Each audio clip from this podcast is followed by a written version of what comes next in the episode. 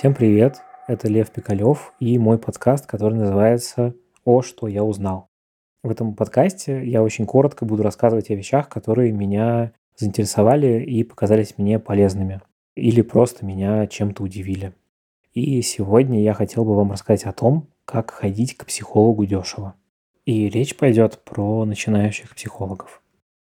Это очень интересная вещь, которую я никогда раньше не думал. Начну с того, почему я вообще про это начал говорить и думать. Потому что я подумал, что я хочу пойти к психологу, и начал думать на тему того, что это может, ну, в общем, что это дорого. У меня было такое представление в голове, что вообще-то это для довольно обеспеченных людей. То есть я могу себе это позволить, наверное, но для меня это будет довольно существенная сумма. То есть я в моей голове где-то там от 3 до 5 тысяч рублей за сеанс. Вот. И за прошлой неделе я общался с Аллой Швидкой, выпуск с которой выйдет в моем подкасте про людей. И она рассказала мне о том, что на самом деле можно пойти к психологу за гораздо-гораздо меньшие деньги.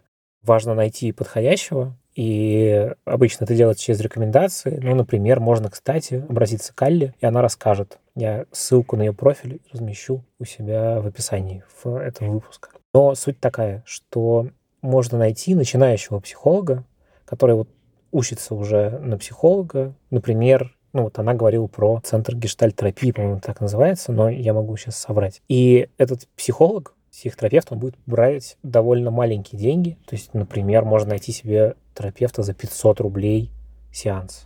Ну, может быть, больше, но это ну, гораздо, гораздо меньше, чем 3000 или 5000 рублей.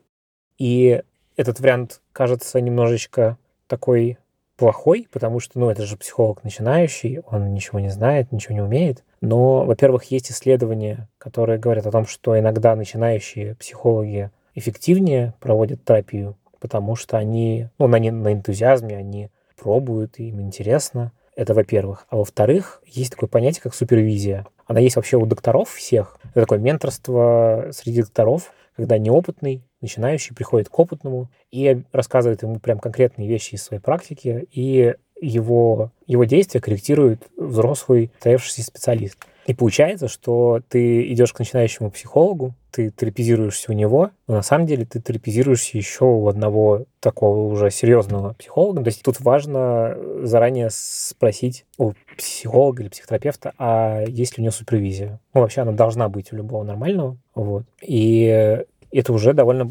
существенная экономия. И э, я думаю, что для многих людей это может стать открытием. Вот для меня на этой неделе это стало открытием. Вот, поэтому, если резюмировать, то на этой неделе я узнал, что можно пойти к психологу, и это можно сделать не за очень-очень большие деньги. Это первое. Второе, что чтобы найти такого психолога за не очень большие деньги, надо, во-первых, искать, во-первых, среди проверенных мест, то есть либо спросить у знакомых психологов или тех, кто проходит терапию, а, либо написать вот Алле контакты, которые я выложу в описании. И третье, надо узнать, проходит ли он супервизию. Если проходит супервизию, то вы ну, с очень большой вероятностью в хороших руках. А четвертая вещь важная, дополнение всему этому, такая под звездочкой, что если вы понимаете, что вам что-то не нравится, вы нашли такого терапевта, и вам что-то не нравится, он вам не нравится, ну как-то вам некомфортно, то пробуйте другого. Это нормально. По сути, психотерапевтические отношения — это тоже отношения, и люди могут другу не нравиться. Это тоже нормально.